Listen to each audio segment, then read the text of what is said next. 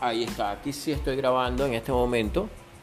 Eh, estamos haciendo una prueba utilizando la aplicación Anchor en la grabación de un podcast, ¿verdad? Este podcast es educativo, es ilustrativo de cómo podemos eh, generar un podcast desde la aplicación Anchor. Entonces, vamos a